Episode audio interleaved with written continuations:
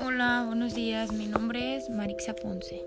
A continuación les hablaré un poco de qué es el derecho, sus desafíos y las justificaciones del derecho. Primeramente, ¿qué es el derecho? El derecho son leyes creadas por el Estado que pueden tener un carácter permanente y obligatorio para la sociedad. Su objetivo es regular la conducta y el comportamiento humano. Sus valores de estos son el orden, la seguridad y la igualdad. Los fines del derecho es el bien común, la seguridad y la justicia.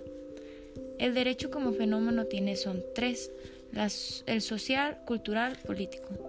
Las funciones del derecho. Es un mecanismo que regula la vida social, esto cumpliendo mediante el funcionamiento de orientación social. Con esto busca que las personas se conformen